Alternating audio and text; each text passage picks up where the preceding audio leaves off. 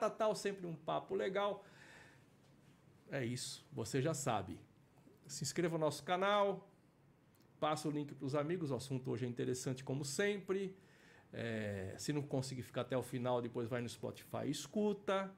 Mas vale a pena. As nossas conversas sempre vale a pena. E hoje a gente vai falar sobre a nova advocacia. O direito moderno. O que está acontecendo nas transformações do mundo, que ele está fazendo com o nosso antigo direito. Aquele direito romano, pá. O que aconteceu com ele. O que está acontecendo com ele e como ele está sendo aplicado hoje. Vai ter um especialista para falar disso aqui, tá? Fica com a gente que o papo, como sempre, vai ser muito legal. Doutor Rodrigo Eige aqui, nosso diretor, solta a vinheta que tá valendo. Bora!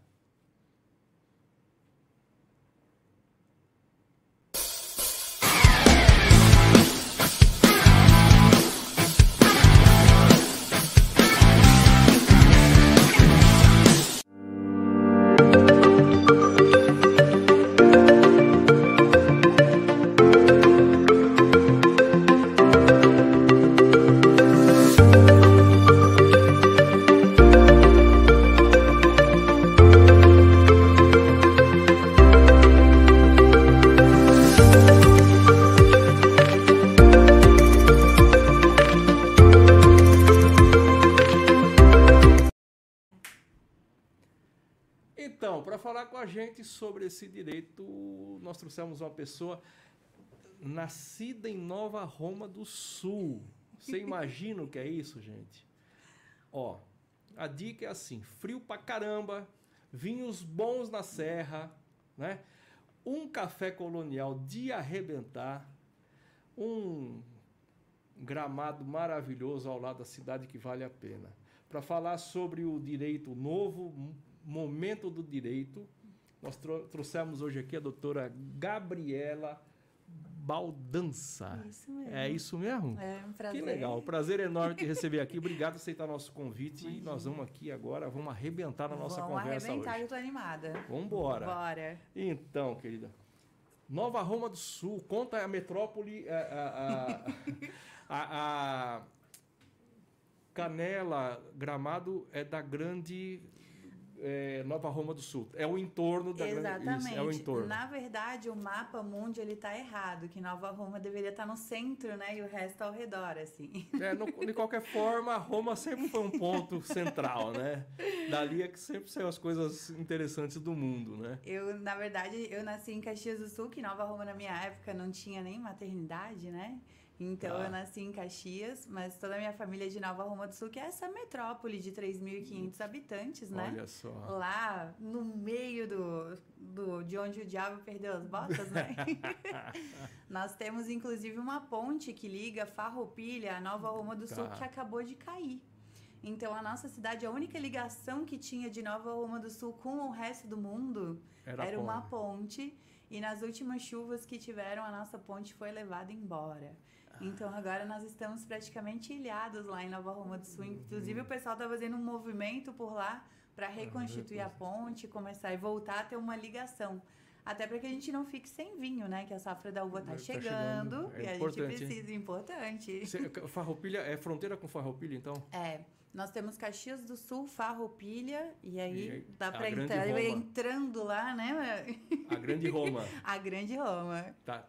Consequentemente, com esse nome aqui, totalmente italiana, né? Totalmente italiana. Dá para ver pelo layout do pessoal de lá, né? Tá. A gente tem uma colonização italiana e polonês também um pouquinho, um né? Pouco, na mesma cidade polonês também. Na mesma cidade, bem pouquinho, né? A predominância é dos italianos lá. Então é uma cultura bem forte, as pessoas ainda falam dialeto. Meus avós, meus tios ainda é. falam dialeto italiano. Então é bem legal, assim. Aquela, bem... aquela região é toda italiana não? Aquela região é toda italiana. Toda a região Caxias Canela, do Sul. Gramado, Caxias do Sul. Isso. Aí, Gramado e Canela não, tá? É uma é. colonização mais alemã. Tá. Tá? Porque fica ali mais próximo àquela região de Feliz, né? Tá, que vem vindo de vem vindo de Porto Alegre. Nós temos dois, dois modos de chegar em Gramado e Canela, né? Sim. Você pode vir aqui por Porto Alegre, você pode vir por Caxias do Sul, para quem vem de avião, né? Sim, sim. Então, para quem vem de Porto Alegre, a gente passa pela colonização alemã e chega. E para quem vem de Caxias do Sul, então é italiana. Mas predominante em Gramado são os alemães. Tanto é que é tudo bonitinho, organizadinho, né? Com toda aquela estrutura, todas aquelas construções que são bem alemãs. Tá, e o CTG come solto lá? Sabes que a gente até que. Porque a cultura do CTG ela é um pouco mais campeira, né? Então Tá. é o gaúcho, aquele gaúcho mais da fronteira, Tá. que cria gado, né? Que faz um outro tipo de cultura. A nossa lá é pouco CTG, não tem Não tanto tem tanto. assim. É um pouquinho menos, tem Que- pouco rodeio. Quer dizer, o CTG é o, é o- é o churrasco bruto, né? O CTG são as prendas e os gaúchos mesmo, né? E aí eles fazem as danças e a- as músicas tradicionais e toda aquela cultura do tradicionalismo do gaúcho, né? Que é aquele cara que saía com o gado, né? Que cultivava aí as seus, eh, seus gados, enfim, e depois voltava e aí tinha a prenda, que é aquela mulher que sabe fazer, que é dotada, né? De tudo que o lar necessita para ser bem cuidado. Então, o, o CTG ele tem essa cultura.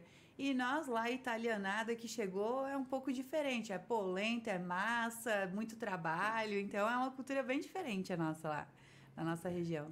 É, eu, eu tenho o privilégio de ter alguns amigos lá no, no, no Rio Grande do Sul e quando a gente se encontra, normalmente eles me levam para comer muito bem, carnes muito boas.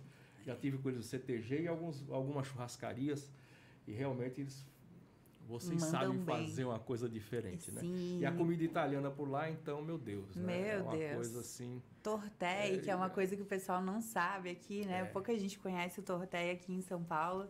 É uma comida maravilhosa. E a minha avó, inclusive, ela fazia tortéi e ela fazia agnoline. Não sei se você sabe o que que é, que chama capelete. Sim, Sim, a fantásticos. gente fazia na- é no dedo que você fecha ele. Você faz a massa em casa, você corta, você faz a massa, você coloca ali, né, a carne no meio e você dobra um por um aqueles capeletes no dedinho, assim, bem pequenininho. Nós fazíamos em casa. Olha só. E você fez o direito na Universidade de Nova Roma do Sul? Na verdade, eu saí de Nova Roma do Sul para estudar em Caxias do Sul, né? Tá. Comecei a minha faculdade na UX, que é a Universidade de Caxias do Sul, e depois transferi para Florianópolis, Ah, você terminou o curso em Florianópolis. em Floripa. Aí você mudou radicalmente de estado. Mudei. Na verdade, tem uma parte, o meu pai e a minha mãe, a minha mãe, a família materna é do Rio Grande do Sul e a paterna é do litoral, né? É de Florianópolis Ah. ali, aquela região de governador Celso Ramos. Então sempre tive um pé aqui e um pé lá, um pouquinho de cada um. Quer dizer, a- o que a- não tem de praia no Rio Grande do Sul, que a praia do Rio Grande do Sul é bem, né? É o chocolate, né? Uma É. praia de chocolate que, gente- que é um mar assim horrível, né? Vamos falar a verdade, a praia do Rio Grande do Sul é péssima, é ruim, é ruim, tá tudo tem um certo. pouco de pedra, né? Mas é, é, é, na contrapartida, Santa Catarina é o lugar, né? Praias belíssimas. E aí você se forma e começa a advogar lá? Comecei a advogar em Florianópolis, daí comecei num escritório tradicional de advocacia, né? A gente Tá. fazia muita trabalhista, trabalhávamos para algumas empresas. E aí foi lá que eu comecei minha carreira, assim, desde estagiária até quando eu me formei, eu permaneci nesse, nesse mesmo escritório. Tá. E aí, bom, aí a vida anda. Aí eu fui demitida no dia 21 de dezembro de 2017. Hoje, Ah, eu tô de aniversário! Tá de aniversário. Não, foi de dezembro, falta Ah, um dezembro, mês. Isso, dezembro, foi de dezembro. dezembro. Logo depois do recesso forense, eu fui demitida. E aí eu me peguei sem fundo de garantia, porque é advogado autônomo, né? Sem décimo terceiro, sem seguro-desemprego, sem dinheiro, sem caixa, sem nada, e na rua, e com o judiciário em recesso até dia 20 de janeiro. Aí eu pensei, meu Deus do céu, né? O que eu vou fazer da minha vida agora? Eu tô lascada, né? Então, assim, engordei, eu fiquei desesperada, não sabia o que fazer. Fui numa terapeuta e aí eu falei com ela como eu tava me sentindo, minha autoestima tava muito baixa, eu era maltratada no escritório que eu trabalhava, achava que o meu trabalho realmente era ruim. Naquele ponto eu já tava convencida de que eu era ruim mesmo, assim, que eu era uma péssima advogada. Fui na terapeuta e ela falou: "Não, você tem que trabalhar em outros escritórios para você pegar assim mais traquejo, né? Saber como os outros fazem". E aí eu peguei e pensei comigo mesma, cara, nunca mais eu vou trabalhar para alguém na minha vida. Agora, seja do jeito que for, eu vou colocar o meu escritório e eu vou começar a fazer a advocacia do jeito que eu acredito que é a verdadeira advocacia. E assim eu comecei. Lá mesmo em, em, em Florianópolis. Florianópolis. Eu comecei atendendo os clientes que eu tinha, alguns clientinhos já. Eu atendia eles nos cafés, então eu chamava, ah, vamos tomar um café então, ao invés de você vir aqui no meu escritório. Então eu encontrava com os clientes no café, levava o meu notebook, imprimia o contrato de honorários, a procuração em alguma lan house que tivesse na região, já buscava um café que tivesse em algum lugar próximo. Comecei atendendo assim. Depois eu tirei a minha sala de casa e fiz um escritório na sala da minha casa, então eu atendia as pessoas dentro da minha casa. Depois de um tempo eu consegui alugar uma pequena salinha, né, comercial lá em Florianópolis mesmo. Então eu atendia lá, não tinha dinheiro nem para colocar o ar condicionado. Florianópolis é quente pra caramba. Então eu lembro que eu deixava a porta aberta e uma janela aberta para fazer corrente de ar. E aí um dia eu ficava passando o pessoal a dizer: Oi, boa tarde, boa tarde, bom dia, bom dia, que eu era a única pessoa que tipo aí suando, né? Até que um dia entrou alguém. Ai, posso entrar aí? Você é advogada, né? Falei, sou, senta aí. É. E aí comecei a conversar com a pessoa e essa foi minha primeira cliente empresária, né? Consegui pegar meu primeiro cliente na porta na aberta porta da aberta. sala. E aí depois disso coloquei um escritório bem maior lá em Florianópolis. E hoje nós não temos mais escritório físico. Nosso escritório é no metaverso. Ah, tá. Aí você descobriu um novo que dava modo. um novo modo de fazer direito. Sim. Descobri um outro modo de fazer a advocacia. A gente é. fica com muitos pensamentos de que na vida a gente precisa se pautar em bens materiais, né? Principalmente o advogado, ele é muito pautado no status. Então eu tenho que ter uma Mercedes, eu tenho que ter um escritório com meu nome na porta, grande, eu tenho que ter a Montblanc. Isso, a Montblanc, a bolsa de marca para mulher, joias. E eu, por algum tempo, acreditei nisso. Acreditei e fiz tudo que o protocolo manda. Então, eu tinha lá meu escritório com o nome na frente, com a Mercedes na frente, com a bolsa na frente, aquelas fotos, né? De estúdio, com os cabelos ao vento. E, em um dado momento, eu percebi que eu estava vazia.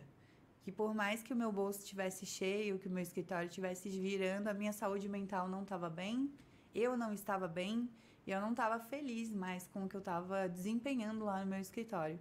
Eu acho que é nesse ponto que muitos advogados se pegam hoje em dia, né?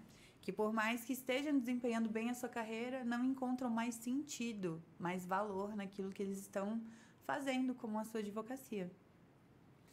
Agora, quando você fala é, essa questão de não estar bem, por que não estar bem?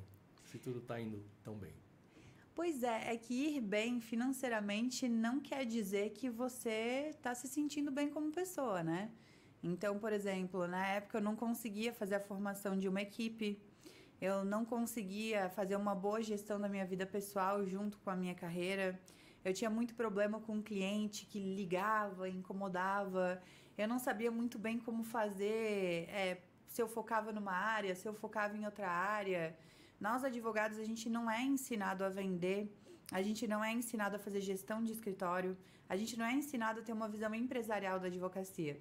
Então, quando a gente começa a crescer um pouquinho, o estresse ele é muito grande, porque você não sabe como fazer a gestão de todos aqueles clientes, de todos aqueles colaboradores e você acaba entrando em colapso. E foi o que aconteceu comigo. Eu me dei assim o start um dia que eu estava no meu escritório, eu estava vomitando de nervoso no banheiro do meu próprio escritório. Você já estava na síndrome do burnout? Eu já estava para lá, já. Pra já, lá, tinha, já tinha passado. Mas o que você fala é, é, é interessante, porque tenho um, um, conheço um, um grande escritório tributarista uhum. em que o dono do escritório, que seria o maior acionista, quem montou o escritório, ele é só bacharel. Ele nunca esteve no fórum fazendo absolutamente nada. Mas é o que você colocou. Ele é o grande vendedor do escritório. Exatamente. Quando é. o advogado entende que o que realmente faz girar um negócio é o cliente e que ele precisa partir para captação de cliente, relacionamento com o cliente, pós-venda com o cliente, aí ele começa a ter um desempenho muito superior dentro da advocacia dele.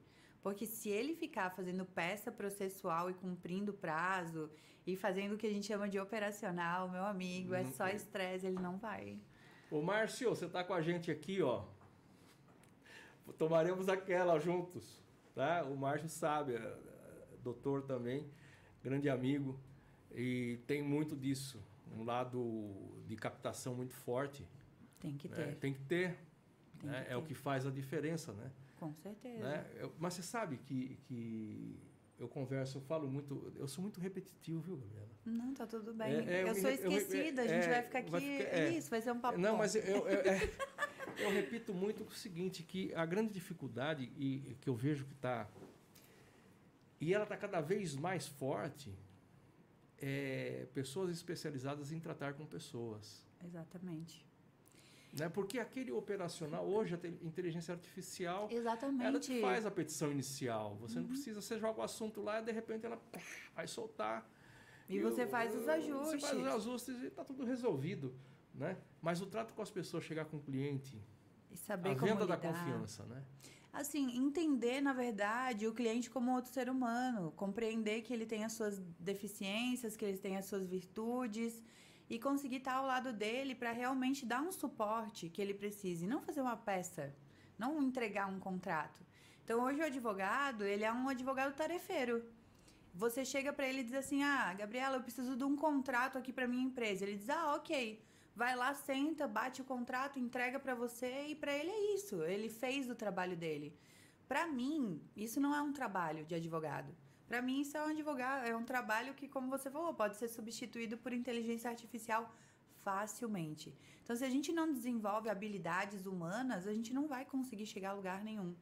E infelizmente, a ou felizmente, não sei, né? A advocacia, ela vem numa construção onde até pouco tempo atrás, o advogado ele não precisava ter esse traquejo, porque eram poucos, né?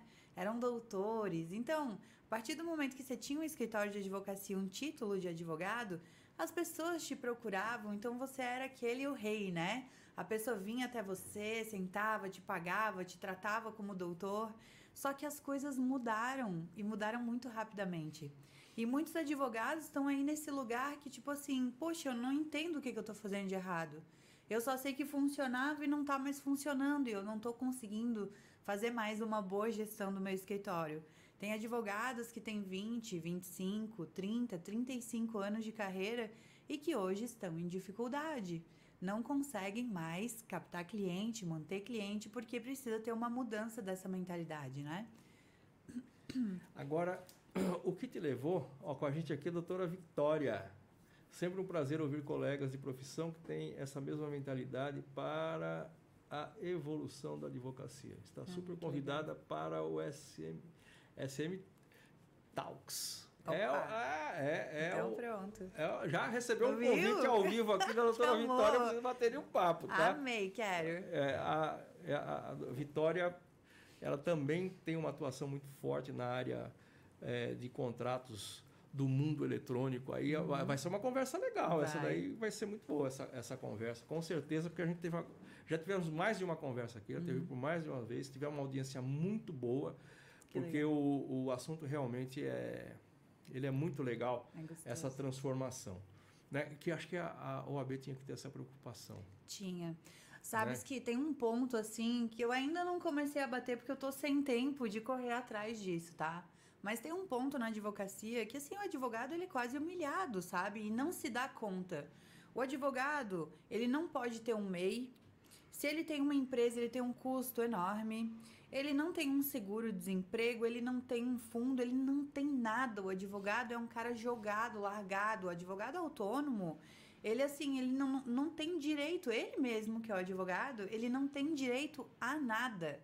E aí os grandes escritórios contratam esse advogado, fazem um contrato de gaveta, de parceria, o cara recebe um dinheiro ali, sei lá, 3 mil, 2 mil, 4 mil por mês. Tem que declarar imposto de renda, a maioria dos advogados são sonegadores. Então não declara, não tem lastro financeiro, não consegue fazer uma poupança porque ganha pouco, não tem uma previdência, não consegue organizar sua aposentadoria. O advogado hoje se encontra num lugar muito difícil, muito difícil. Mas você, olha, nós não podemos, depois você vai ter que falar quando é que você vira a chave, tá?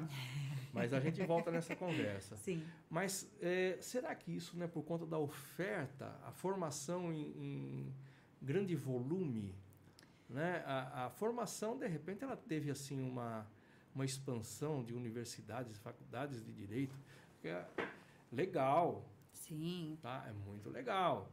É, eu tive a oportunidade de fazer uma faculdade de direito. Olha, é, todo mundo quase já fez direito, né? Já percebes? É, eu fui fazer depois já de um tempo, já já já com o negócio, já eu fui fazer porque porque é o direito é, é muito bonito. É. Né? É você, você tem duas formas de olhar. Eu sempre fui péssimo em, em processo, porque não atrai nada. É uma agenda qualquer assim, um, um, bom funcionário administrativo, ele toca. Um, tem lá a agenda do advogado, então ficou mais fácil ainda. Tem facilidades que. Mas a essência do direito, que é a discussão da raiz. Né? Sim. É, eu tive a oportunidade de chegar em Roma e uhum. não foi em Nova Roma do Sul, mas ah, foi perdeu, em hein? Perdi. Que é muito melhor. É. mas eu, eu, eu, fui no fórum, na, na ruína do fórum, eu é sentei lindo. ali, ali eu chorei. Né? Sim. Mas eu, eu chorei assim, primeiro por ter chegado ali, né? Em segundo, como eu sou pequeno, né? É, tantos anos se passaram, tantos séculos se passaram, e aquela inteligência permanece viva, né? Sim. Aquela inteligência não morre, ela que baliza tudo que se faz. É muito louco isso. Mas tu sabes que, assim, quando eu fui a Roma também, eu acho que o que me deu uma sensação, não sei se te deu a mesma sensação, eu comecei a perceber, assim, a grandiosidade do que era feito naquele tempo, Sim. com tanta escassez de recurso. Inclusive, a gente pode levar isso para o campo da filosofia também, né? Das, das humanas e tudo mais. E hoje a gente é muito superficial. Olha os prédios que eram construídos e olha hoje o que a gente faz. Olha a filosofia que foi construída naquela época e olha como a gente está tratando o direito hoje. Hoje eu tenho uma mentoria, um curso que se chama Advogado Fora da Lei. Por quê? Porque hoje o advogado ele é um, um leitor de códigos e de constituições. Ele não tem, parece-me que a capacidade de, de análise da situação global, sabe? Ele perdeu assim o lastro no humanismo, no olhar pelo outro, no desenvolvimento da coisa. Ele vai lá e diz assim: "Não, o artigo diz isso, então pode. O artigo diz aquilo, então não pode". E ele acabou com o direito. Então assim, eu acho que não é tanto pela quantidade de advogados formados, mas pela falta de qualificação, vamos dizer assim, filosófica, existencial, humana. Perdeu. Perdeu completamente. Perdeu, perdeu. A gente pega e o pessoal, eles querem, ah, eu quero fazer uma petição, mas uma petição para quê? Vale a pena esse processo? Então, aí não seria o seguinte, não pensa mais fora da caixinha. Não pensa mais fora Mas da você sabe que eu lembro de uma aula que foi assim uma das primeiras aulas de direito tributário, acho que no segundo ano e eu tinha um professor, ele era o cara. Eu fui no escritório dele. Para chegar nele, tinha acho que umas quatro ou cinco secretárias. Na, na, Paulista. O jogo de canetas Montblanc dele, ele tinha todas. Uhum. Né? E ele cada dia, da sema, cada dia que ele dava aula, ele ia com um carro diferente importado. Né? Uhum. A camisa gravada, né? aquela coisa toda. Gravatas Bom, o cara, o cara era, era o fino. Sim. Ele já tinha aí, acho que uns 55, 60 anos de idade. A primeira aula dele foi o seguinte: se você é, não quer se arriscar, preste um concurso público. Boa. Para quem não quer se arriscar, né? Vai prestar um concurso público, não tenho nada contra isso, mas você não vai ter risco nenhum. Sua carreira está garantida, sua vida está garantida. Faça uma boa faculdade, preste um concurso, entre, vá lá e você está tranquilo. Agora, se você é um cara que quer se arriscar, venha fazer advocacia, venha ser advogado efetivo, vai para a pista, isso. Né? E aconteceu um dia que estava uma discussão sobre tributária e um aluno lá, aquele cara assim, né? Tapado. Pequenininho uhum. tal. E o professor colocou o problema, estava um debate, 130 caras na sala e esse debate comendo solto e o cara levantou lá e falou, pô, eu acho que tinha... Mas ele pegou do Código Civil, achou lá, não sei aonde e tal, e levantou. Ele tomou uma vaia da sala e o professor ficou parado. ia, vai, aquilo, os caras, porra, você é um batatinha, você é um burro, tal, não sei o quê. Aquela coisa Sim, ali, aquela né? coisa de, Aquela né, coisa, de faculdade pra- de é, direito. É, atira pra mim, porra, cara, que viagem. Aí o professor para e fala, cara, eu tenho que te agradecer. Você resolveu um problema meu que você não tem noção. A partir de amanhã eu estou mais rico do que eu estou hoje. Por conta do que você pensou fora da caixa. É isso. Né? é Então, isso. esse cara, ele deu a solução para o professor. Com certeza o professor deve ter colocado mais uma montanha de dinheiro na sua conta, Sim, né? Porque alguém pensou fora da caixa. exatamente. É disso que você está falando, é o que está faltando. É o que está faltando, é o que está faltando. O advogado agora ele é cumpridor de legislação, entendeu? Ele não consegue ter uma visão. E hoje o mercado que eu sempre falo, né, é o mercado do empresarial, empresarial voltado para o marketing digital. É isso que eu trabalho hoje no meu escritório. Então, quando você está sentado na frente de um empresário e não de um empregado, e não de um aposentado, e não de uma pessoa que está se divorciando, e não de alguém que quer uma indenização porque perdeu um voo, quando você está na frente de um empresário, você tem que ter uma mentalidade diferenciada. Você não pode ter aquela mentalidade quadrada porque você não vai ter nem assunto com esse empresário para conversar.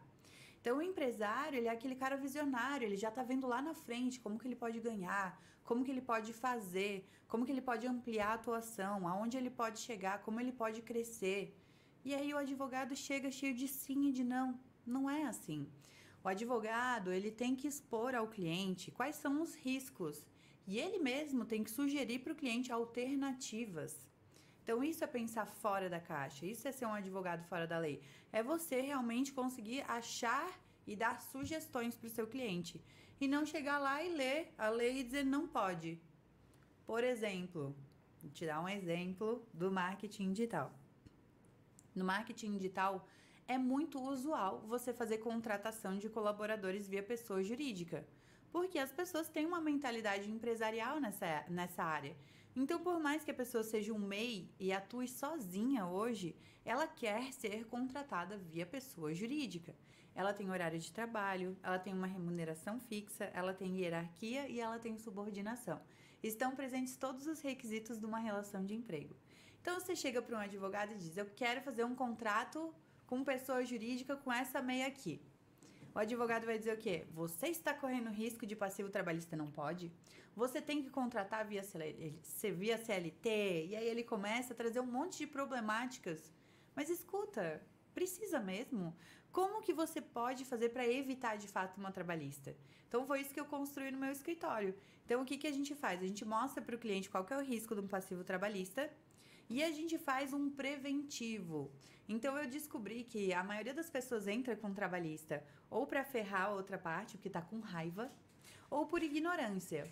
Tipo assim, ah, eu não entendi, tô achando que eu fui roubado, esse cara usou meu trabalho e não quer me pagar. Então, o que, que a gente faz no meu escritório? Toda vez que a gente fecha um contrato do nosso cliente com um colaborador, a gente faz uma reunião com esse colaborador. A gente apresenta e explica para ele todo o contrato. A gente explica para ele quais são as vantagens de ter um MEI. A gente explica para ele que a família dele está segurada se lhe acontecer alguma coisa, que ele está contribuindo para a aposentadoria dele. A gente explica para ele a vantagem de ter um MEI, porque ele está deixando de recolher imposto de renda e ele está distribuindo lucro direto para ele. Ele tem lastro financeiro. A gente, a gente faz um, vamos dizer, um pacto com ele. Olha, aqui está dizendo no contrato que você não pode concorrer. Para você tá ok? Aqui está dizendo que você vai fazer esse serviço, é isso mesmo? Então fica um alinhamento de expectativa e a gente faz um preventivo com 0% de ingressos de trabalhista contra os nossos é, clientes no escritório hoje, tá? A gente não tem trabalhista, a gente não tem passivo nenhum. Eu acredito. Sabe por que eu acredito? Uhum. Porque a gente pratica isso na empresa. Então, o que, que a gente fez? Nós temos um jurídico e aí é, nós tivemos uma série de ações trabalhistas. Uma série, assim, a empresa tem 29 anos. Sim. Ela deve ter no seu histórico umas, não chega a 10 ações trabalhistas no Sim. período de 20, é, 28 para 29 anos, trabalhando com a média de 65 funcionários. É uma taxa bem pequena. A taxa é muito pequena. Muito pequena. Tá? E aí tem algumas coisas no meio que tudo bem. Mas o que a gente fez? Que foi assim uma ação que dá muito, é, muito sucesso, né?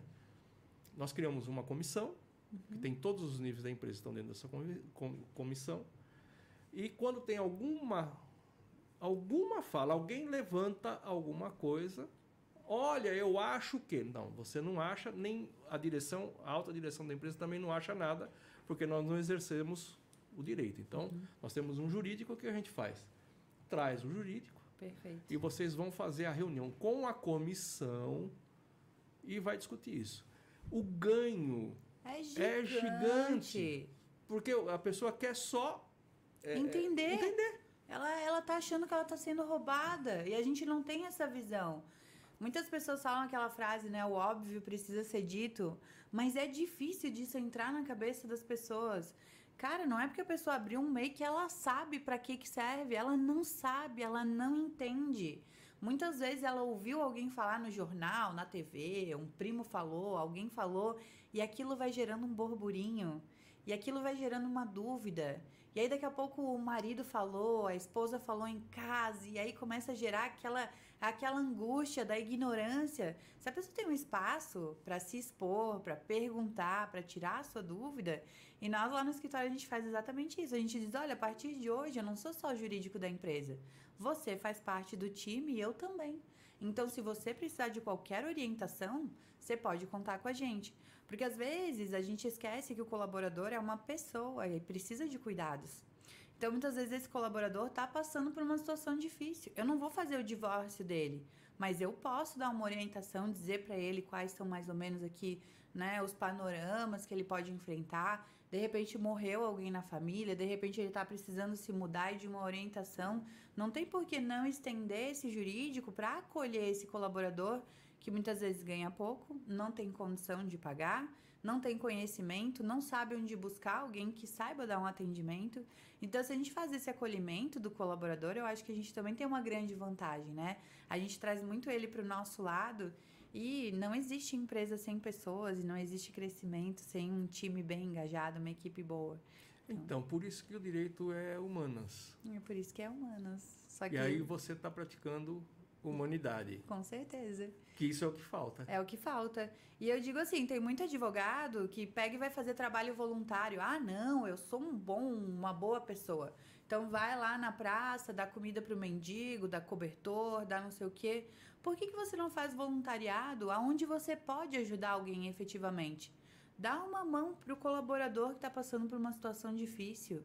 Dá uma mão para o pequeno empresário que te procura que não pode pagar para ter a tua consultoria mensal, mas você pode fazer uma entrega para colocar ele num outro nível, dar uma visão para ele do que ele está falhando, dar uma visão de onde ele pode chegar. Então, acho que se a gente for fazer voluntariado, a gente pode fazer sim, também com o que a gente tem de melhor e com o que a gente sabe fazer. Então, não adianta ter essa visão de justiça, que é tão nobre, que é tão bonita, e você ser um filho da mãe, entendeu? E aí você querer, por exemplo, eu sou contra a cobrança de consulta, tá? Eu acho o fim do mundo o advogado se expor a cobrar 300 reais para atender alguém no seu escritório.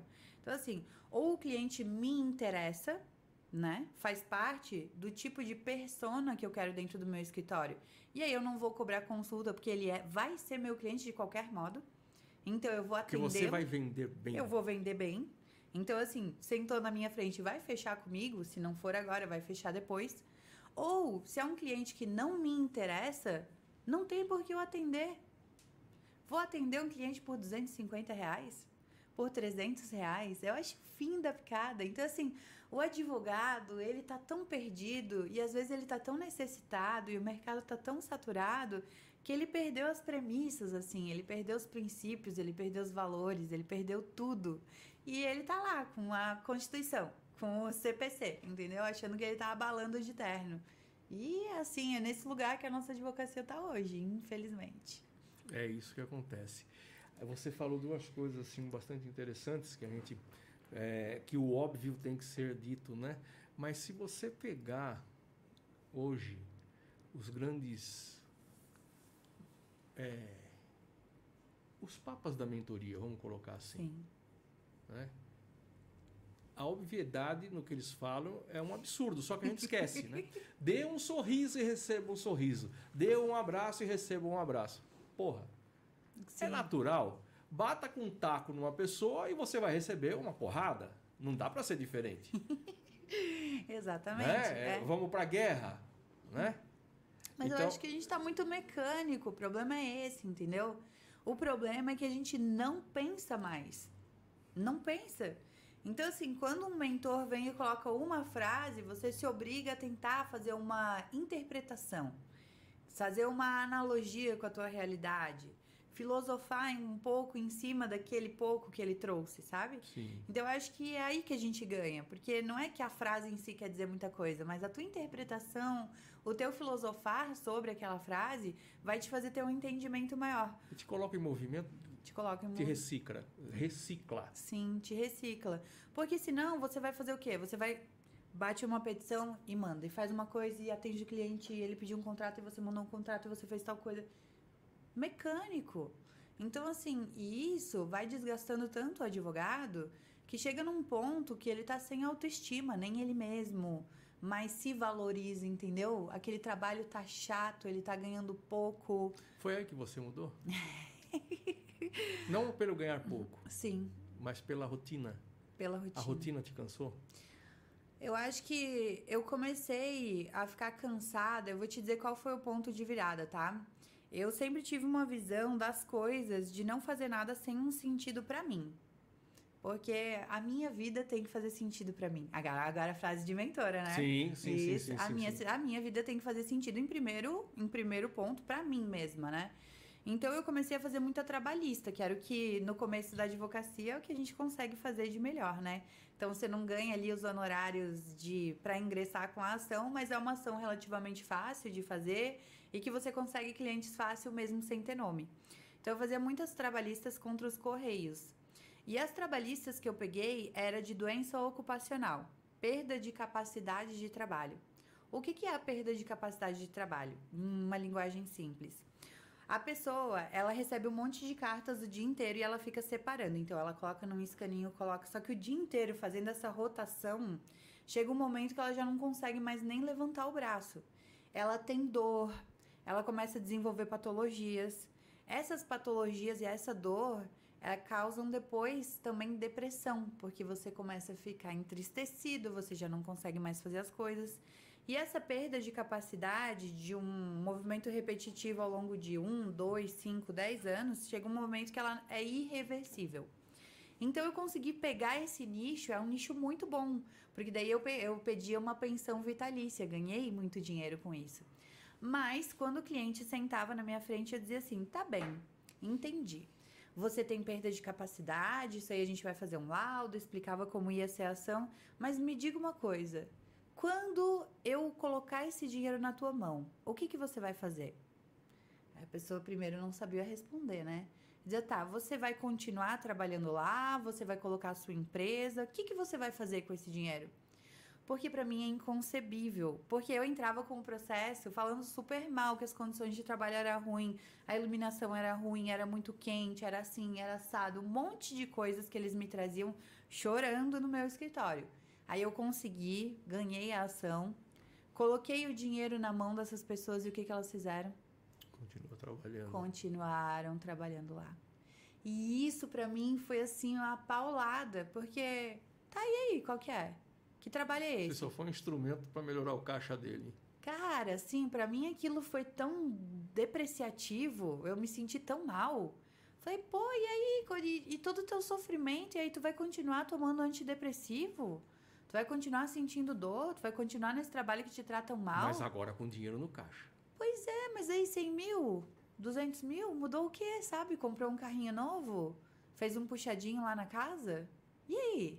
Então, assim, é para isso, é para esse mercado que eu quero voltar a minha vida? É para esse tipo de pessoa que eu quero trabalhar? Porque os advogados se esquecem que eles têm poder de escolha. Eu não sou obrigada a trabalhar para qualquer pessoa. E eu não quero trabalhar para alguém que não tem o um mínimo de amor próprio. Não é esse tipo de advocacia que eu quero fazer. Então aí me deu uma virada de chave.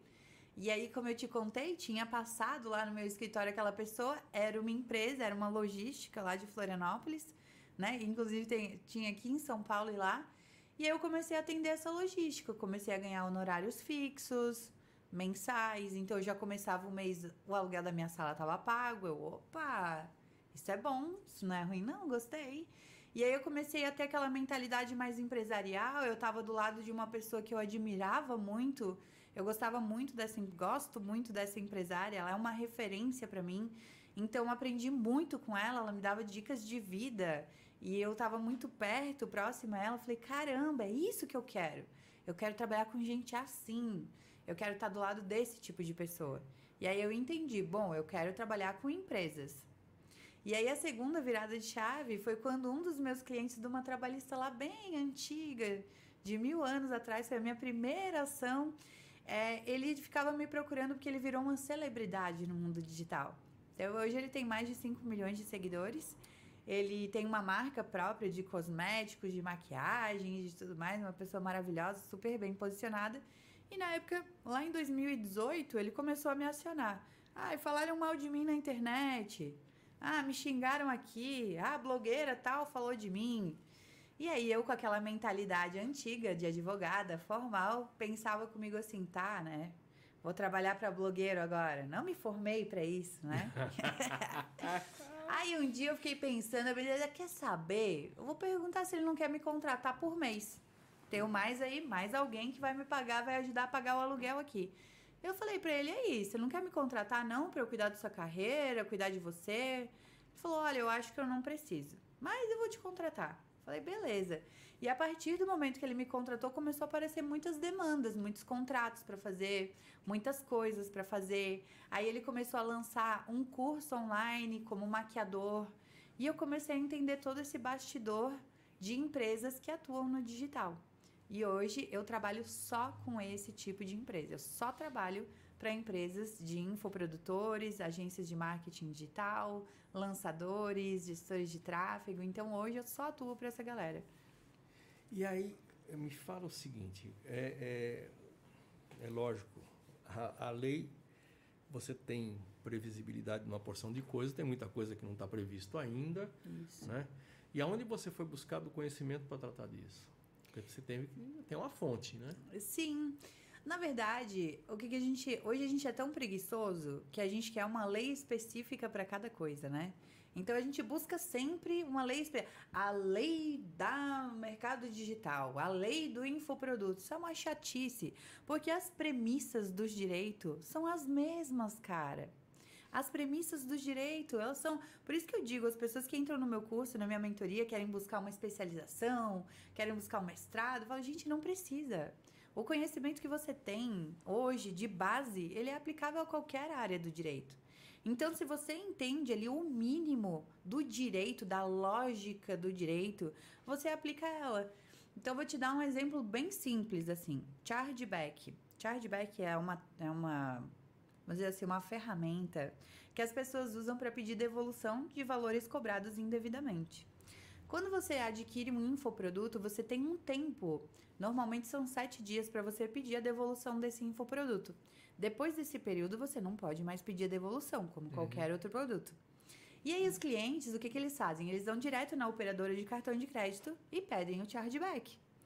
E não temos uma lei específica falando sobre chargeback, mas concorda comigo que a partir do momento que eu comprei um produto, entrei na plataforma, usei esse produto, eu não posso dizer que eu não reconheço a compra. Se eu fizer isso, eu sou o quê? Um estelionatário. Então, assim, eu não preciso ter uma lei própria para trazer isso. Eu já tenho um código penal, já tenho lá o que é estelionato. Eu só aplico a base ao caso prático, né, atual. Mas é o que eu digo, os advogados perderam esse esse traquejo, é que nem o teu colega que você estava contando, que ele trouxe lá uma solução do Código de Processo Civil, né? É. Aplicado ao tributário. É a mesma coisa, aquele mutatis mutandi que a gente diz, Sim. né? Aquela aplicação analógica. Gente, a gente tem que fazer isso o tempo todo na vida. E o advogado, ele tem que ser um pouco mais maleável, ele não pode querer também que o legislador diga para ele, olha, se virar para a direita, dê a seta três segundos antes, sabe? Então, assim, eu acho que a gente ficou um pouco preguiçoso. Não precisava de tanta legislação. É, o que você fala totalmente lógico. Já está escrito. É simplesmente trazer para uma realidade. Exato. Se ele está dizendo que não reconhece a compra, ele está mentindo. Exato. Mas você sabe que teve um caso muito parecido. A gente tem aí algumas empresas licenciadas que usam a nossa marca para fazer laudo de motores, Uhum. para na, laudo de transferência de veículos, né? Sim. E quando foi colocado o, pelo Detran de São Paulo o formato eletrônico disso, né, o Detran precisava ter dados para fazer a legalização de veículos. Então, o que ele fez? Uma enormidade de pessoas com um motor que não tinha nota no carro, não tinha nota fiscal de aquisição de um motor usado. Hum. Então, o que, que fez o Detran? Simples demais. Faça uma declaração de próprio punho que você comprou esse motor numa loja X em tal lugar. Perfeito. Simples demais, faça uma declaração. Quando esse documento chegava no Detran, o que, que fazia o Detran? Digitava aquele número de motor e aquele motor pertencia a um carro que foi roubado. A pessoa que assinou a declaração Disse que de receptação. Eu comprei esse motor da loja tal. Número Bicho, tal, tal, tal, chocada. Uhum. Olha que legal. Uhum. Quantos não tiveram que responder um processo, ou ainda estão por aí respondendo processo de receptação? por uma simples declaração. Ah, eu comprei ali na avenida. Aqui, aqui tem algumas avenidas famosas por conta de Sim. venda de peças de origem duvidosa. A origem duvidosa é feio, né? Não, mas é No isso mercado paralelo, mesmo. Sim, sim, Né? sim, sim. do mercado paralelo e fizeram a declaração. Não, eu comprei tal, bacana, tal, roubado, receptação. Não inventaram nada. Simplesmente você declara, eu resolvo o seu problema. Ou lhe causo um Bem maior. enorme problema. Então, isso que é usar a inteligência do direito, entendeu? A pessoa do Detran que teve essa ideia foi muito perspicaz. Isso é a utilização do direito, como deveria ser, sabe? Aquela perspicácia, aquela inteligência, os grandes oradores. Né? Você pega ali os livros, né? Santo Agostinho mesmo. Quando ele fala, os livros incríveis, uma oratória incrível, se perdeu. Você pega um advogado, há tempo atrás teve aquele caso lá que os advogados fizeram um monte de meme com eles, que eles falaram umas bobagens lá, ou falaram de um jeito que não foi tão legal assim. A gente perdeu a oratória, o poder de convencimento, sabe? Então, assim, A a, gente, sustentação oral a foi sustentação embora, né? oral foi embora. Porque eu acho que muito também da segurança do advogado foi embora, sabe? Hoje ele se vê assim tão pequenininho, tão desgastado. Então, Então, assim, Google, Então, Google, é. é, a gente tem que pautar, assim, a nossa conduta no, no quanto que a gente acredita em nós mesmos, né? Eu acredito que se você chegou no lugar que você chegou hoje, você teve que ter muita autoconfiança. Mesmo com medo, mesmo com adversidades, você teve que se arriscar em vários momentos. E são momentos de solidão, de uma decisão que pode colocar tudo a perder, né? decisões assim que são decisões importantes na nossa vida. Então, se você não estiver muito seguro de você mesmo, dos teus valores, dos teus princípios, das tuas metas, você não consegue ter esse grau de traquejo, de risco para chegar nesse segundo nível, para conseguir, né, colocar o pé nesse novo degrau. E a nossa vida ela é feita de desafios o tempo todo. Então, assim que você terminou um, na semana seguinte já aparece uma coisa nova. Não é assim? Tem que, tem, Tem se não que tem, tem ter. que ter, que senão fica monótono, né? Mas é assim, é, essa, esse lance da superação passa muito. Nós somos criados para ter medo, né? É. E ele começa logo na primeira infância, né? Não corre que você vai cair, vai se machucar, Sim. né? É, cuidado com o bicho papão. Ai, é verdade. Não é? É. Então, o, o ser humano ele já tem um lance que já vem dos seus ancestrais trazendo o seguinte, né? É, não coma tudo que vai faltar. Isso. E vai assim. É cultura de colocar medo na cabeça do cara. Ele já vem com, com medo, é, é, já faz parte do combo humano, né? Ele vem, ele vem com uma quantidade de medos incríveis. E aí virar a chave, mudar, mudança de paradigma é um negócio então brutal, Bem assustador. bem assustador, né? É que o medo em si, ele é uma emoção que ela vem para te, vamos dizer assim, para te prevenir de um risco iminente à vida. Então, assim, o medo, ele é aquela sensação, ela é um instinto natural, uma emoção, né? Para te proteger de um perigo real, né? Um perigo iminente. E a gente acaba tornando esse medo, na verdade, aquela vozinha na nossa cabeça. que a gente finge que não existe, né? É um medo que se você abrir o jogo e for olhar para ele, você vai ver que ele não tem estrutura para estar tá ali. Então, por exemplo, ah, eu não vou me arriscar nesse novo mercado porque eu tenho medo. Tá, medo de quê? A pessoa não sabe dizer. Medo de quê? Qual, qual que é o risco é o que risco? você tá correndo? Ah, não, porque eu vou investir num curso. Tá bom, vai investir aí, sei lá, dois mil reais num curso. Mas qual que é o risco efetivo que você vai correr? Que pode ser uma virada de chave na tua carreira. Você tá com medo, mas tá com medo de quê? Então, assim, às vezes é medo de se expor, de não agradar, né? Que a gente tem aquela, aquela falsa desejo, né? Eu tenho certeza também que para você chegar onde você chegou, você desagradou muitas pessoas, infelizmente, né? Você teve que dizer muitos nãos, você teve que ter um posicionamento forte, você teve que fazer opções que às vezes não eram talvez as mais confortáveis, as mais agradáveis naquele momento. Então, assim, a gente tem que saber romper essa barreira desse medo fantasioso e ter em vista sempre qual que é o lugar que eu realmente quero chegar, sem ferir os meus princípios, os valores e sem pisar em ninguém. Então, é sempre mirando nesse local que a gente tem que olhar, né? Então, aí, é, assim, a gente tem feito aqui, tem conversado com muitas pessoas aqui, e uma, uma coisa que eu tenho percebido são as mudanças radicais que as pessoas, as transformações radicais, né? Uhum. Então, abre mão de uma, de uma atividade que estava consolidada para fazer o que sempre sonhou, né? A outra tinha estava numa zona de acomodação, que é muito diferente de conforto, uhum. porque o, o fakir ele se acomoda numa cama de pregos. Sim. Ele está confortável, mas nem a pau que ele está confortável. Ele está acomodado, é um Boa. outro nome, é uma outra uhum. coisa. Ele acomodou a forma que machuca menos. Com certeza. Porque machucar, machuca. Eu quero ver você entrar no prego. Porra, não dá, cara. Não vem com esse papo, não vem, né? É, não vem é, com não essa que tá papo. tudo bem, não tô sentindo nada, você é louco. hum. né? Não tem essa, né? Então, é uma forma de acomodação. Agora, esse movimento, quando você é, aplica o humanismo efetivo na tua atividade, você tem um resultado é, o quanto você andou. Então, nós estamos falando lá em 2018, você percebe que o mundo digital estava às portas, né?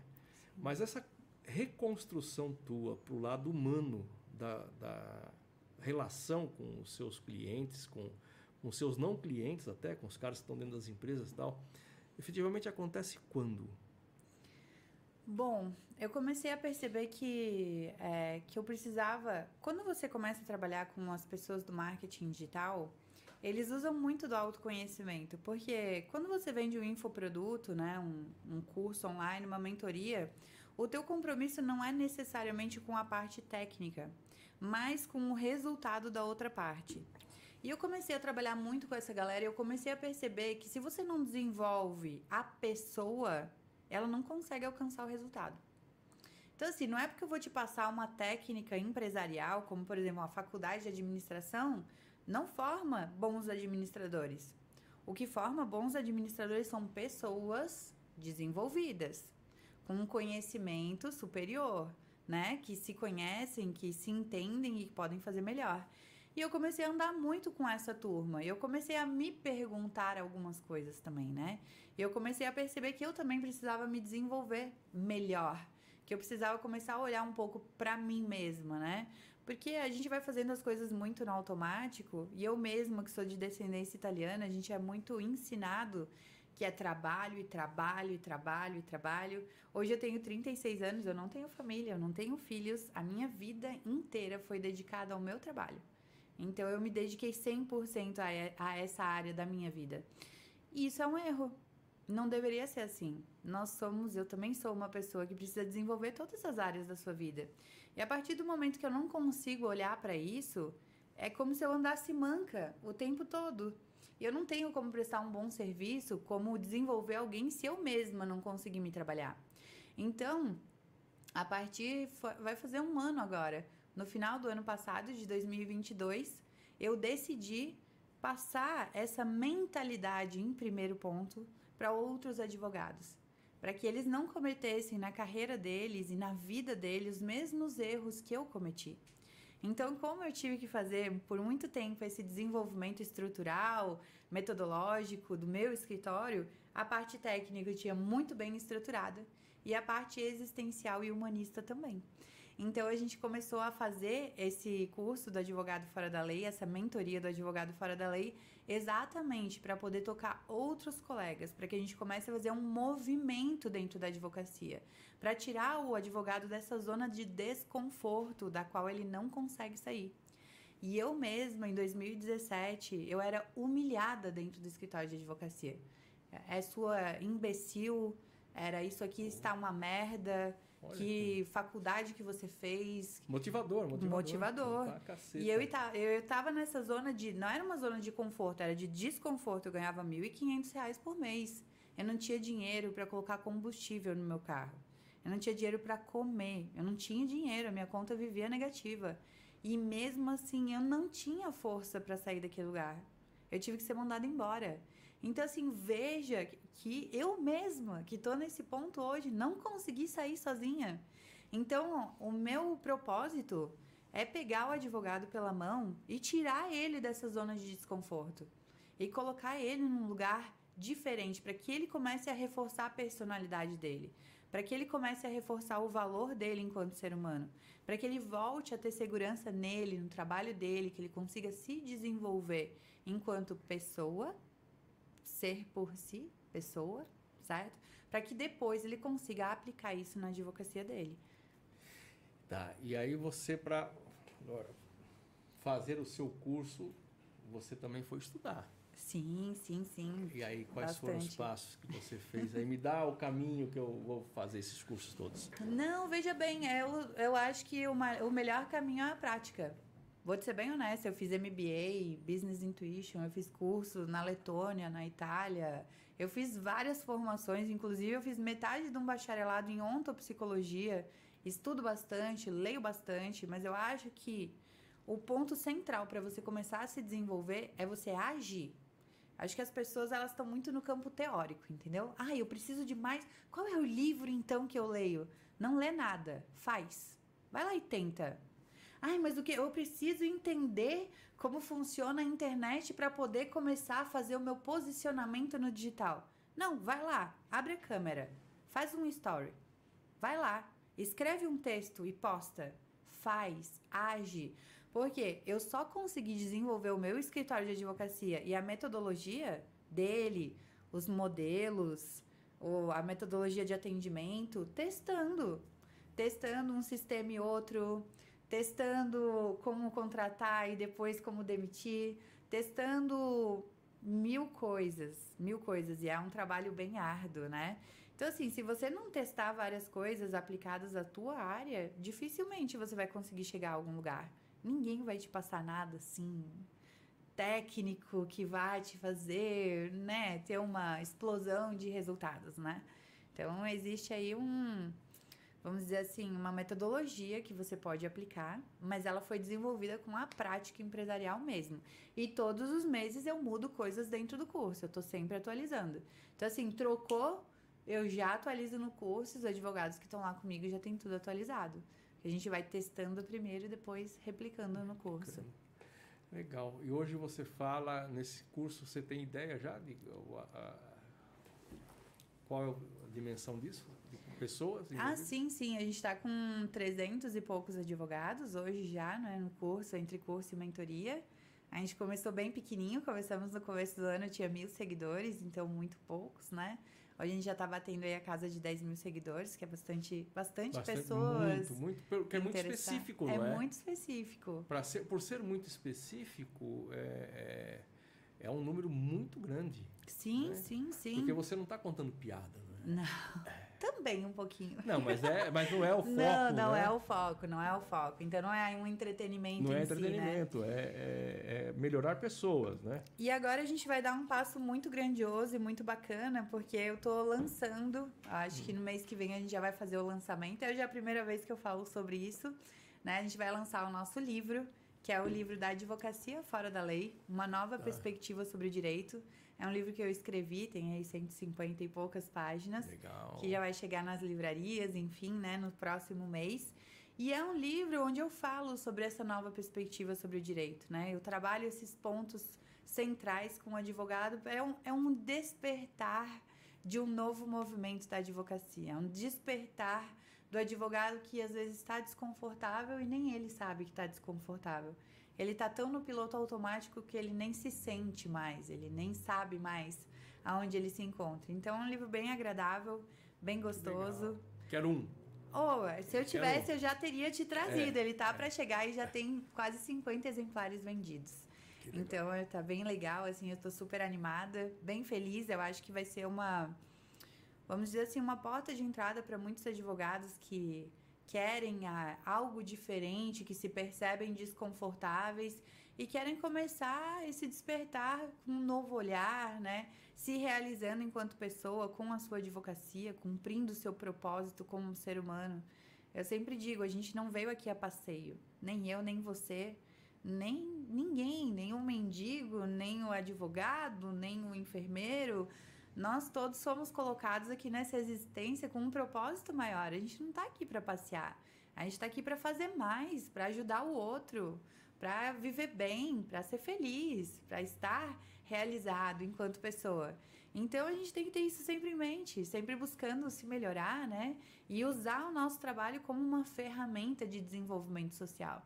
Então acho que é realmente isso que a gente deveria buscar. Esse é o diferencial, né? Esse é. Legal para falar com você, é lógico, quais são. Aonde, aonde o, o, o doutor ou não doutor. Que, ah, isso aqui também serve para quem quer ingressar na faculdade de direito, oh, né? É, olha aí que legal que seria o cara antes de ingressar entender Nossa. por que está ingressando, porque, né? Eu tive um aluno que ele estava aí no faltava dois, três semestres para dois semestres acho para ele se formar e aí ele me perguntou, Gabriela, você acha válido eu já entrar antes de me formar? Falei, cara, eu acho válido. E aconteceu que ele me mandou uma foto, eu choro, né? Ele me mandou uma foto dele segurando o canudo na formatura, né? No Instagram lá, mandou pra mim: olha, eu me formei e eu me formei já tendo meu primeiro cliente fechado. Então foi muito legal isso, assim, foi bem. É muito gostoso você receber o feedback das pessoas, sabe? Olha, eu comecei a mudar a minha visão, olha, eu estou me sentindo mais feliz, olha, eu consegui meus primeiros clientes. Eu tenho advogados no, na mentoria do Advogado Fora da Lei que saíram do serviço público.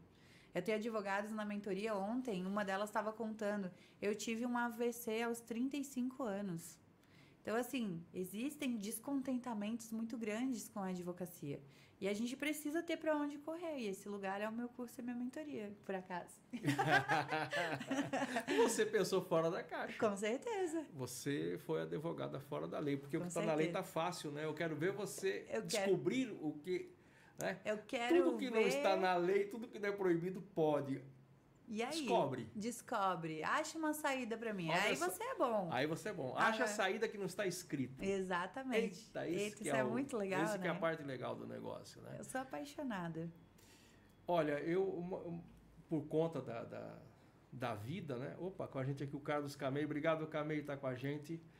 É, não tive oportunidade ainda de, de me aprofundar, mas eu gosto muito dessa, dessa questão da evolução da evolução humana, da evolução do direito, né? nessa aplicação, como ela, como ela acontece, como esse movimento é, de valorização das pessoas, né? Vem, é, e aqui eu tenho percebido muito, isso aqui, isso aqui para mim é um Sim. mó barato, né? É, eu, sem, o cara que mais aprende sou eu aqui, né? Eu tenho verdadeiras aulas aqui, né?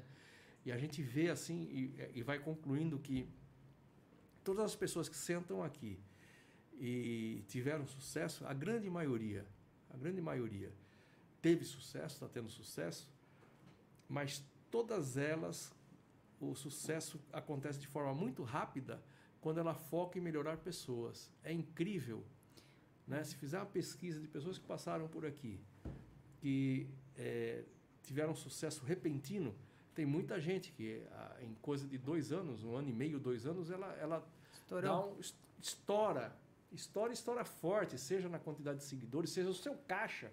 Não estoura, ele não estoura o caixa, ele estoura de entrada de dinheiro. Né? Acontece com muita rapidez. E a gente vê assim, aqui que todas essas pessoas, efetivamente, quando elas passam a se dedicar em melhorar pessoas, a vida acontece de uma forma a sinergia, né? Sabe o que eu penso?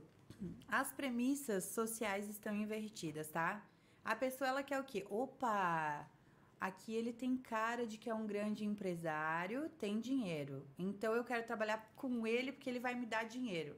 Então, antes de eu pensar no que eu posso te oferecer, somar para tua empresa, eu tô te olhando como se você fosse uma cifra. Então as pessoas elas estão buscando dinheiro. E o dinheiro, ele nunca deve ser buscado em um primeiro ponto. O ele é dinheiro ele é um resultado, ele é um resultado da sua entrega. E as pessoas não estão preocupadas com a sua entrega. O advogado tradicional, o advogado desse mercado, ele não está interessado com a entrega dele. Ele não está interessado no sentir do cliente. Ele está interessado no dinheiro que precisa entrar porque ele tem conta para pagar, porque ele está desesperado. E aí, quanto mais desesperado ele fica, pior fica o trabalho dele, pior é atendido o cliente, pior ele fica. Então, eu sempre digo, parece algo filosófico, parece, ah, é bonito porque você hoje tem dinheiro. Sim, mas eu servi a mesa em troca de comida para comer quando eu fiz a minha faculdade. Então, assim, não é que eu vim de um berço de ouro, certo? Então, assim, se você não tem excelência e preocupação com a tua entrega, em fazer o bem para o outro, em primeiro entregar para ele algo de realmente valor, para melhorar a atuação dele com a empresa dele, para fazer com que ele fature mais, uma entrega genuína, amorosa, sabe, cuidadosa, você não vai ganhar dinheiro. Não tem como. Você pode até ganhar ali durante um período e depois você, ó, né? Então, assim, primeiro uma boa entrega, uma entrega feita com amor, com cuidado, né? Com dedicação.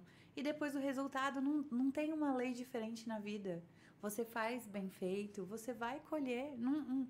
Os advogados, eles entram lá no curso, na mentoria, e eles começam a ficar desesperados, que eu digo que tem um momento, né? Você pegou a semente, você colocou ela debaixo da terra. Existe um período que só tem a terra ali. Você tá regando e você tá tirando a erva daninha e você não vê nada. Parece que não tá. E aí você entra naquela ansiedade, naquele desespero, né? Porque você queria plantar a semente no dia seguinte que tivesse uma árvore já com flor e com fruto, né? Então existe um tempo histórico para as coisas. Então você faz bem feito o seu trabalho, você plantou ali a sua semente. Essa pessoa, de repente ela não pode te contratar, mas ela vai te indicar, ela vai te enaltecer, ela vai ser a tua vendedora, a tua grande fã. E assim, também com esse trabalho, você quando for dormir à noite, deitar a tua cabeça no travesseiro, você vai dar um sorriso, você vai pensar, putz, cara, hoje eu tava lá com aquele empresário pequenininho que não tem dinheiro para me pagar, mas eu dei tanta dica para ele que eu tenho certeza que agora com esses três, quatro organizadas aqui que eu dei para ele, direcionamentos que ele tava precisando. Cara, questão de quatro meses, esse cara tá voltando aqui no meu escritório. Com carinho, com amor, com gratidão. Então, eu acho que é isso, sabe? É você entregar sempre o melhor de você. De toda. Por exemplo, você tá aqui comigo, com certeza, tua empresa tá bombando, tem cliente ligando, tem colaborador precisando, tem esposa, tem família, tem um monte de coisas acontecendo. Eu não sei o que está acontecendo na tua vida agora. Então, assim, mas neste momento você está aqui 100% entregue. Não tem mais nada no mundo. Existe uma dedicação genuína sua em estar aqui. E você, de algum modo, está me servindo. Poxa, veio, me convidou, tá aqui se interessando por mim. Então, essa é a mentalidade que uma pessoa que quer ter sucesso tem que aprender com você né? Essa dedicação de se doar para o outro, de auxiliar o outro, de ter um interesse genuíno. E tudo isso, agora o meu pitch de vendas, e tudo isso eu ensino dentro do meu curso da minha mentoria. né? Muito legal, mas você sabe que é, é, eu levo tudo que você está você está falando aqui e você está fazendo no direito e você está despertando o advogado, né, para uma questão que eu levo para a área da medicina. Então você tem dois médicos que se formaram na mesma universidade de ponta, né, que tem um conhecimento muito próximo, muito paralelo, eles estão se dedicaram, tiveram a mesma formação. E você tem um de grande sucesso. E aí eu faço a análise disso. Por que, que qual é a diferença do cara que tem um grande sucesso, né? E o pessoal fala, esse médico ele é muito bom, ele é excepcional. Então você vai lá, você paga uma consulta extremamente, não é cara, o preço é extremamente justo uhum. e que normalmente em relação a esse outro cara que se formou junto com ele aqui é quatro vezes o valor. Sim. Só que quando você senta na frente desse cara, ele te dedica uma hora, uma hora e meia para te ouvir. Então, se ele vai te colocar numa mesa cirúrgica, ele vai te operar, ele, tem, ele sabe tanta informação a teu respeito que a probabilidade dele errar é muito pequena. Sim. Né? Porque ele fez um trabalho fantástico de te ouvir, né? Quais são suas dores? Eu chamo isso é. de saber servir. As é. pessoas que mais sabem servir são aquelas que se dão melhor em qualquer área da vida. Desde se eu for na sua casa, eu tenho certeza que você vai preparar uma mesa, o melhor que você tiver dentro das suas possibilidades você vai fazer. Então, se a pessoa que sabe servir, ela sabe servir em tudo e o tempo todo. E com esse serviço maravilhoso, depois o resultado é, é excepcional, né? É isso aí. Para te encontrar. Ah, para me Além encontrar. de no, no YouTube, que nós estamos aqui, aonde né? mais? Como é que faz? Lá no Instagram tem hum. o meu, a minha página, né? Que é o arroba Gabriela Baldança. Então você pode me chamar por lá. Se você está assistindo, gostou, me mande lá, te assisti, gostei. Instagram. arroba Gabriela. Gabriela. Baldanca. Baldanca. Isso, com L. Baldanca. Okay. Comigo aqui, Carlos Fernando da Silva. Fala Café! Obrigado por estar com a gente, cara. Boa tarde, belo podcast. Obrigado por estar com a gente, hein, Fernando? Precisamos tomar aquela. Não, aquele. Aquele vinho. Opa! É isso aí. Então, doutora, é, eu tenho que agradecer mais uma vez é, eu tenho, tinha uma série de perguntas sobre. Ah, ah, a gente mas, podia ficar ah, mas a gente ia três longe dias pra, é, três noites, né? Mas é, é, manda perguntinha, café. Manda aí, manda aí. Manda perguntinha que eu tô esperando, cara. E então a gente é, é, é você estava falando do falando, médico. A gente nunca escolhe gente pelo mais barato e pelo... nem pelo melhor. A gente não, escolhe por aquele que tem o melhor tem... trato. Atenção né? Aqui te ouve, que é, em tudo, né? O que é, quer ouvir as suas dores, né? Até porque existe um ponto bem interessante em qualquer área, né? Então, assim, muitas vezes a gente sabe um pouco sobre somatização, né? Que é você é, desenvolver patologias no seu corpo que na verdade são emocionais. Isso a gente hoje já não consegue mais negar, né? Então, tem certas patologias que a gente desenvolve no corpo, que nos soma, né? Que é apenas uma, vamos dizer, uma projeção do que está acontecendo no nosso emocional, né? No nosso interior. E essa somatização, ela não acontece só no corpo. Porque se você é o líder de uma empresa, a sua somatização, a sua extensão é onde? É na empresa. Se você que é o líder não está bem, a tua empresa é como, sabe aquele negócio de dominó que vai caindo assim um atrás do outro? É a mesma coisa. Então, se a gente não está muito atento às nossas emoções, ao nosso desenvolvimento como pessoa e ao desenvolvimento do outro, a gente não consegue fazer nem um bom trabalho, porque a gente não está exato, e nem conseguir auscultar, digamos assim, né, o outro. Não tem condições. É por aí. Vamos lá. O, o Café está perguntando aqui ó, quanto à inteligência artificial vai influenciar o exercício do direito, bem como as decisões sejam por. É, pera, vamos de novo. Quanto à inteligência artificial vai influenciar o exercício do direito, bem como as decisões é, sejam por jurisprudência ou não. Está perguntando, na verdade, a inteligência vai definir? Ela É, assim, tem duas coisas, tá? Primeiro que ela não vai, ela já está sendo usada no direito, né? Bastante aplicada, a gente já consegue usar bastante da inteligência artificial para tudo hoje. Então, se você tiver assim, um bom traquejo com informática, né, com esses meios digitais, você já consegue usar. Só que a inteligência artificial, veja bem, tá? Ela é um banco de dados. Ela não consegue ter insights, ela não consegue ter intuições, ela não consegue ter essa leitura dos fatores subjetivos. Então, quando você está fazendo um contrato, é você que precisa ter aquele. E se acontecer isso? E aquilo? E tal coisa? É você que tem que ter essa expertise de antever problemáticas. Depois você joga isso na inteligência artificial e dá diretrizes para ela e ela desenvolve uma peça muito bem feita para você. Então, assim, a gente não pode esquecer que a avaliação, que as questões subjetivas, que a inteligência mesmo, que a intuição e que os insights são fatores humanos. Então, a inteligência artificial ela vem para somar, certo? Ela vem para fazer aí, para ajudar a gente.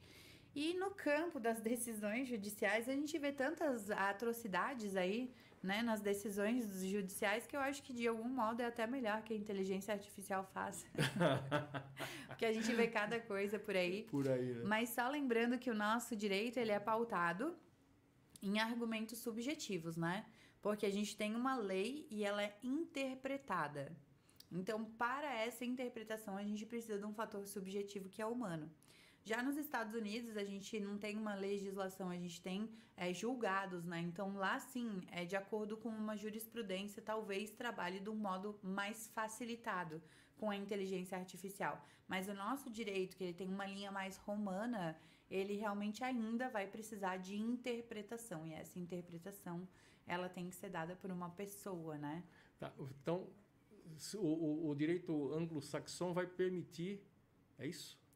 Ele vai, vai permitir, ser mais fácil. vai ser mais fácil a decisão não ser tomada por um juiz. Basta ele buscar um, uma decisão já acontecida, uma Isso. jurisprudência, ele resolve o, o conflito naquele momento. Cara, já foi julgado assim, Vou não vamos te dar dois exemplos para você ver como É. a gente pode aplicar, tá? Todo julgado tem uma ementa, né? Sim. que diz ali algumas palavras-chave. Uma ementa são palavras-chave de acordo com aquele julgado. Então, nós podemos ter processos que são repetitivos, como, por exemplo, atraso de voo em mais de X horas, Ok. tá? Então, a ementa atraso, companhia aérea, X horas. Concorda que a gente não precisa ter um arcabouço de provas para serem examinadas, testemunhas a serem ouvidas? É um fato típico que aconteceu ali, já tem uma consolidação, certo? Esse tipo de coisa a inteligência artificial vai fazer melhor do que nós. Agora, nós temos questões onde envolve depoimentos, produção de provas. E nesses casos, como é que você vai pedir para uma inteligência artificial Família. analisar exatamente, por exemplo, um ótimo exemplo, uma alienação parental, né? Que é quando um dos cônjuges começa a falar mal do outro, encher a cabeça da criança para que a criança não queira mais ir, para que ela tenha uma visão negativa sobre o outro cônjuge. Como é que a inteligência artificial vai ver isso? Não tem como, é humano, é subjetivo. Então, assim, a gente não precisa ter medo né, da inteligência artificial. Acho que quando surgiu a internet, a gente também tinha esse medo, né? Ai, agora com a internet. E eu acho que são só né, degraus de desenvolvimento. A gente só não pode ficar burro, né? E querer que a inteligência artificial faça, Faça isso, né? tudo. Uhum. Quer dizer, no, no direito romano vai ser mais difícil a aplicação Mais do direito artificial é, na decisão, né? Na Como decisão. fator de decisão. Com- Naquelas coisas que já são Consolidadas. consolidadas, que não, não, não envolve é, Avaliação, subjetiva, né? subjetiva, Um abraço. Um abraço, já era, né?